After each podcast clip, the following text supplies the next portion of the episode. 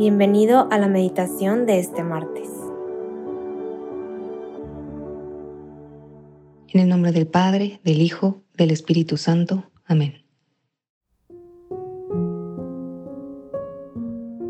Ven Espíritu Santo, llena los corazones de tus fieles y enciende en ellos el fuego de tu amor. Envía, Señor, tu Espíritu Creador y renueva la faz de la tierra. Oh Dios que has iluminado los corazones de tus hijos con la luz del Espíritu Santo, Haznos dóciles a sus inspiraciones para gustar siempre el bien y gozar de su consuelo. Por Cristo nuestro Señor. Amén.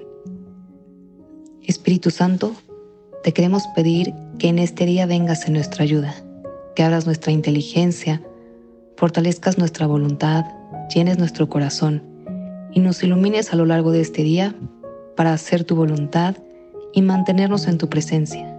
Guíanos para tomar siempre las decisiones que vayan de acuerdo a tu corazón. En este día, martes 17 de enero, vamos a meditar en el Evangelio según San Marcos en el capítulo 2 del versículo 23 al 28. Un sábado Jesús iba caminando entre los sembrados y sus discípulos comenzaron a arrancar espigas al pasar. Entonces los fariseos le preguntaron, ¿por qué hacen tus discípulos algo que no está permitido hacer en sábado? Él les respondió, ¿no han leído acaso lo que hizo David una vez que tuvo necesidad y padecían hambre él y sus compañeros? Entró en la casa de Dios, en tiempos del sumo sacerdote Abiatar, comió de los panes sagrados que solo podían comer los sacerdotes, y les dio también a sus compañeros. Luego añadió Jesús, el sábado se hizo para el hombre, y no el hombre para el sábado y el Hijo del Hombre también es dueño del sábado. Palabra del Señor, gloria a ti, Señor Jesús. En este Evangelio vemos cómo Jesús es criticado porque sus discípulos están arrancando espigas en un sábado. Y eso estaba prohibido para los judíos, porque el sábado no podían hacer ninguna actividad.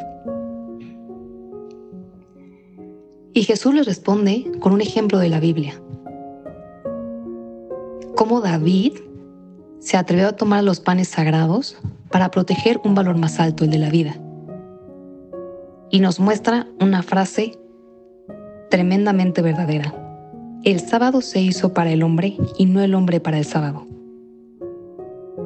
Y con esto Jesús nos hace ver cómo las decisiones que tomamos van de acuerdo a una escala de valores. Aquí, para los judíos, la norma era el valor más alto cumplir en el descanso del sábado. Pero Jesús les hace ver que hay un valor más alto que el cumplir, que es la vida, el valor de la vida. Tenían que comer para, para poder sobrevivir, así como lo había hecho David.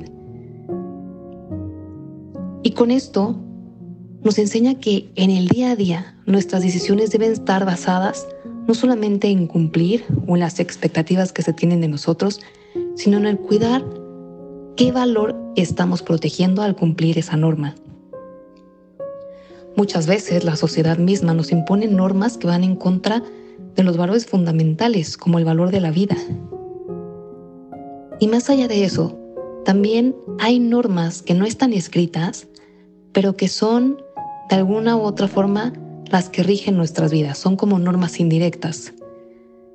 ¿Qué pasa cuando en una oficina piden a, alguno de los empleados pues decir una mentira o esconder información a los directores o no decirle todo la, verdad. Entonces ahí se disputa entre quedar bien, conservar el trabajo o vivir en la verdad. ¿Qué, ¿Qué, valor busco cuidar? O si en un salón de clases hay profesores o la mayoría de los compañeros tienen argumentos contra la vida y alguien se pronuncia como pro vida. ¿Cómo quedará? ¿No es como una norma social ante la que hay que quedar bien, evitar problemas? ¿Qué valor es el que estoy custodiando con mis actitudes? O entre un grupo de amigos, en una comida, cuando hay críticas. Y, alguien se atreve a pronunciarse defendiendo a esa persona o cambiando el tema de conversación.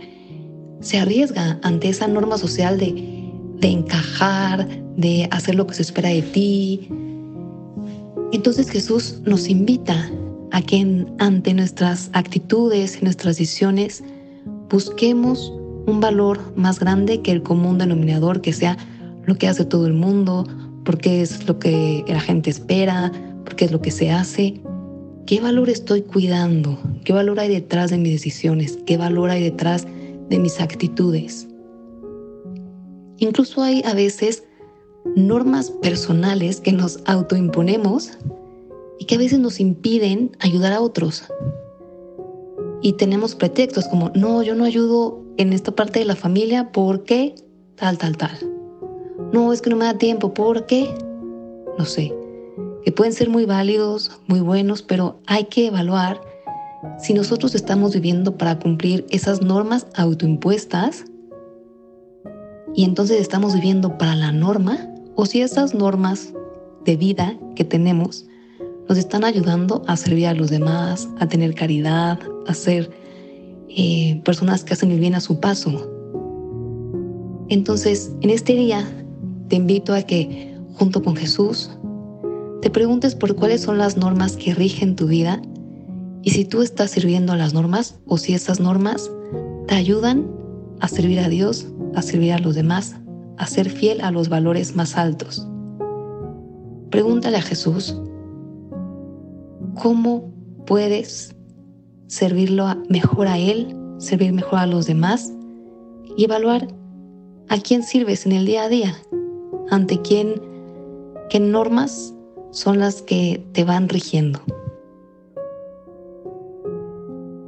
Recordemos el ejemplo de Madre Teresa de Calcuta, que en la India, donde los más pobres y los enfermos eran vistos como una casta pues rechazada, incluso que se lo merecían, porque como ellos creen en la reencarnación, creen que lo estaban pagando algo de sus vidas anteriores. Y Madre Teresa lucha contra esa visión de la sociedad para tratar a esas personas con respeto, con cariño, con amor, porque ella pone el valor de la vida, el valor de la caridad, por encima de todos los demás valores que la sociedad alababa.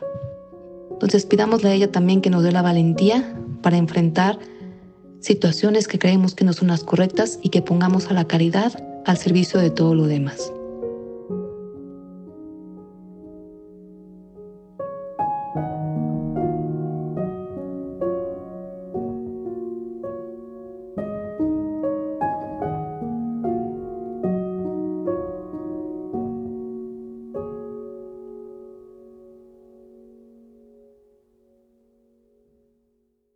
Te damos gracias, Señor, por todos los beneficios recibidos, a ti que vives y reinas por los siglos de los siglos. Amén. Cristo, Rey nuestro, venga a tu reino. María, Reina de los Apóstoles, enséñanos a orar. En el nombre del Padre, del Hijo y del Espíritu Santo. Amén.